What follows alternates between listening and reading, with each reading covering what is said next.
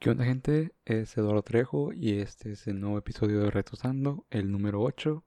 Y la verdad se me ha estado un poco dificultando esto del podcast con la universidad ya que tengo trabajos que hacer o muchas tareas o a veces tengo que leer cosas.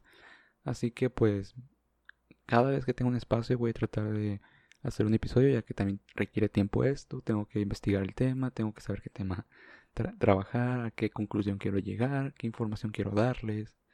Pero bueno vamos a darle. Y bueno, el tema eh, de este episodio es la muerte como motor.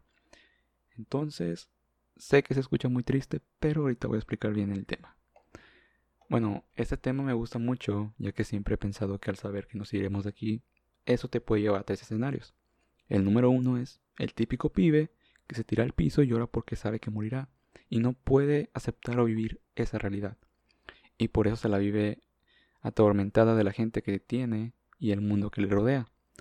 El escenario 2 es el pibe que al saber que el tiempo es finito, lo hace entrar en un mundo muy hedonista, ya que solo querrá vivir para satisfacer a sí mismo y poder vivir de los placeres que la vida tiene por le tiene, por lo cual no buscará un progreso y se quedará siempre en el mismo nivel, lo cual si, si es voluntario está bien, pero si uno puede mejorar, ¿por qué no mejorar?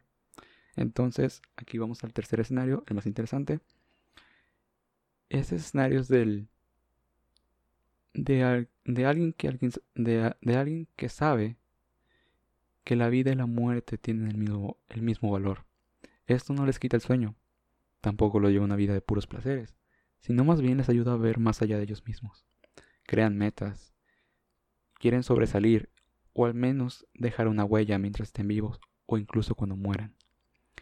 Y quiero hacer un enfoque en este tipo de personas, ya que en lo personal para mí es lo más sensato que podemos hacer como seres humanos, crear algo, y no hablo de inventos o productos jamás antes visto, sino más bien crear lazos con gente que en realidad aprecies, ya que en lo personal, las amistades son cosas vitales, ya que podemos nacer y morir solos, pero el camino es muy placentero cuando es acompañado con la gente que uno ama. Y ahorita citaré a Albert Camus, un gran filósofo, me gusta mucho su filosofía, y es así, no camines delante de mí, puede que no te siga, no camines detrás de mí, puede que no te guíe. Mejor camina a mi lado y sé mi amigo. Aunque también podemos ver la muerte como un motor sobre lo que queremos, ya que al conocer la limitante de este plano, nos vamos a enfocar sobre lo importante. Hay que buscar una mejora en el arte, y no hablo solo de maravillas, de las, de las maravillas como la pintura o la escritura, sino más bien en el arte de la vida misma. Obviamente conozco gente que crea cosas maravillosas, como pinturas, música. Y esto es algo muy interesante ya que al tú crear a eso, tienes que hacerlo lo más humano posible. Ya que para que una persona conecte, tienes que hacerlo con cosas que son muy normales en la otra persona. Por eso los temas más sonados son el amor y el odio o el desamor. Porque todo el mundo ha pasado por eso. Y por eso para mí hacer algo que conecte con la gente es muy difícil. Puedes conocer la base, pero también tienes que contar algo personal.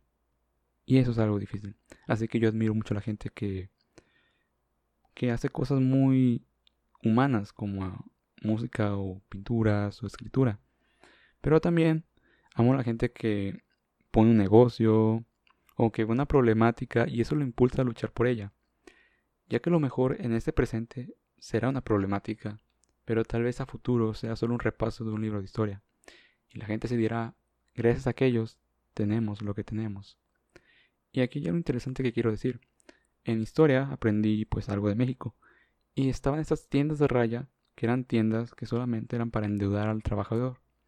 Solamente trabajabas por comida, no te daban dinero en realidad. Solo te daban como que alimento. Entonces te hacían una cuenta. Y tú no la podías pagar con tu trabajo porque eran precios muy altos.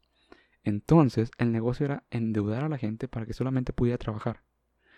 Y esta deuda se pasaba al hijo y de ese hijo nacía otra persona y se pasaba.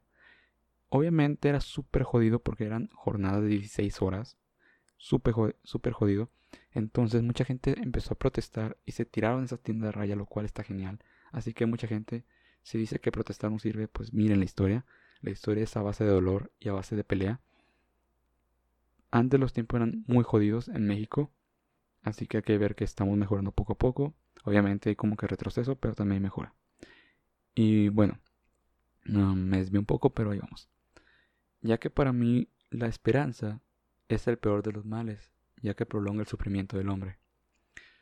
Pero también se puede complementar con la, con la frase de la miseria se desperdicia en el miserable. Ahí hagan su conclusión. Y bueno, quiero hablar sobre este podcast, ya que este podcast nació hace tiempo, pero cuando pensé sobre el propósito de este, para mí el propósito era impulsar a la gente a que sobresaliera, a que pensara y tuviera un pensamiento más crítico con un criterio amplio. Ya que estar en la multitud está mal. Puede que sea cómodo, pero está mal. Y como diría Nietzsche, el individuo ha luchado siempre para no ser absorbido por la tribu. Si lo intentas, a menudo estarás solo. Y a veces asustado. Pero ningún precio es demasiado alto por el privilegio de ser uno mismo. Y por eso tengo una problemática con los grupos sociales. Me refiero a grupos que son de moda, y que se pueden categorizar como esos grupos de redes sociales como los Ed Girl, Sad Boy, ya saben esas cosas. Ya que si eres una persona con un criterio muy nulo y no has descubierto una personalidad que uno crea a través de la experiencia, puede que solamente sigas con la manada y que hagas todo lo que se supone que es una, una persona de esos grupos, pero si fallas en un punto de la lista, automáticamente dejas de ser ese grupo y está mal. ¿Por qué? porque ahí perdemos nuestra individualidad, perdemos las ideas que alguna vez entraron en nosotros, esos deseos o aspiraciones, y es perder la individualidad. Así que mi recomendación es no estés en el blanco ni en el negro, ya que a ambos lados habrá mierda. Mejor quédate en un gris y critica todo, ten un pensamiento crítico y objetivo, porque esa es la base de un crecimiento y un progreso. Y bueno, también me es interesante cómo hay tantas opiniones sobre lo que nos impulsa a vivir, ya que para Freud, Freud es una bestia. Fue un médico neurólogo, también el padre del psicoanálisis, es una bestia, deberían leerlo. No adentrarse tanto porque estaba loco, pero también tenía muy buenas, muy buenas teorías y muy buenos pensamientos. Y bueno, para Freud, la vida está regida por una gran pulsión de vida, junto con una pulsión de muerte. Un ejemplo claro de la pulsión de muerte es cuando uno está en un lugar alto y ve al vacío y le da la sensación de querer saltar. No sabemos por qué, pero queremos saltar. Aunque sabemos que nos podríamos lastimar o incluso matar. Pero ahorita voy con la pulsión de muerte, que es algo interesante. Primero iré con la pulsión de vida, ya que para Freud este era un principio. El principio de la pulsión de vida era buscar la supervivencia y el bienestar de uno mismo, y esto se le puede poner como que el impulso de vida es esa motivación a comer, crear lazos, dormir y hacer ejercicio o cualquier actividad que nos genere un placer. Pero Freud, en sus consultas con varios de sus pacientes, vio que muchos tenían una actitud que no iba a un principio de pulsión de vida, sino más bien iba al contrario. Uno de ellos era el sadomasoquismo, el sadomasoquismo, ya que para la gente que no sabe qué es el sadomasoquismo, la persona sentía un placer por un dolor tanto físico como psíquico que otra persona podría generar. Y esto estaba raro porque ¿por qué sentiría placer si otra persona me golpea? ¿Por qué sentiría placer si otra persona me, me cachetea o me denigra? Es algo que mucha gente estaba preguntando y también Freud. Entonces, bueno. Entonces... Ah, Y bueno, esto ayudó mucho a formular la pulsión de muerte, ya que esta pulsión es, es lo contrario de la pulsión de vida. Entonces, entonces, esta pulsión de muerte todos la tenemos por ende, pero al tener una pulsión de vida está en un contraste, está en una guerra mutua, una guerra todos los días. Y es por eso que las personas siguen con vida, porque las pulsaciones de vida son más que las de muerte. También se le puede ver a la pulsión de muerte como a toda conducta autodestructiva que el humano puede llegar a realizar en su vida. Acá está lo curioso, ya que la pulsión de muerte en realidad busca llevarnos a un tiempo donde no haya sufrimiento o tormentos mentales, como físicos. Y este escenario, de manera inconsciente, es la no existencia o la muerte. Por eso podemos ver tantas personas más hoy en día en la modernidad con tantas conductas tan autodestructivas. que solamente perjudican su salud a su entorno. o su entorno. Ya que de manera no consciente la pulsión de muerte trata de cortar nuestro tiempo de existencia. Pero incluso si la pulsión de muerte está por llegar a su cometido, la pulsión de vida se hace presente, ya que para Freud el placer era, lo que regía al humano. Y esto lo podemos ver en la gente que intenta, bueno, hay una escena en el programa que me gusta mucho, en la serie que se llama Boya Horseman. Hablan sobre un tipo que se suicidó saltando de un puente y están como que en un plano mental sobre esa mente. En realidad, él primero alardea que irse en sus términos fue lo mejor que pudo haber hecho en su vida, ya que es algo que no todo el mundo puede hacer. Y es cierto, no todo el mundo podemos elegir cómo morimos.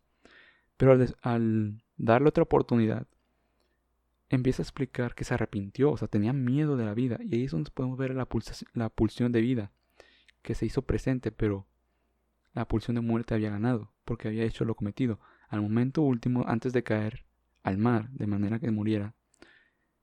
La pulsión de vida le dijo, ¿qué hiciste, pendejo? Debiste haber escuchado a mí mismo, a la pulsión de vida, pero no lo hiciste, ahora es tarde. Y es por esto que mucha gente en sus...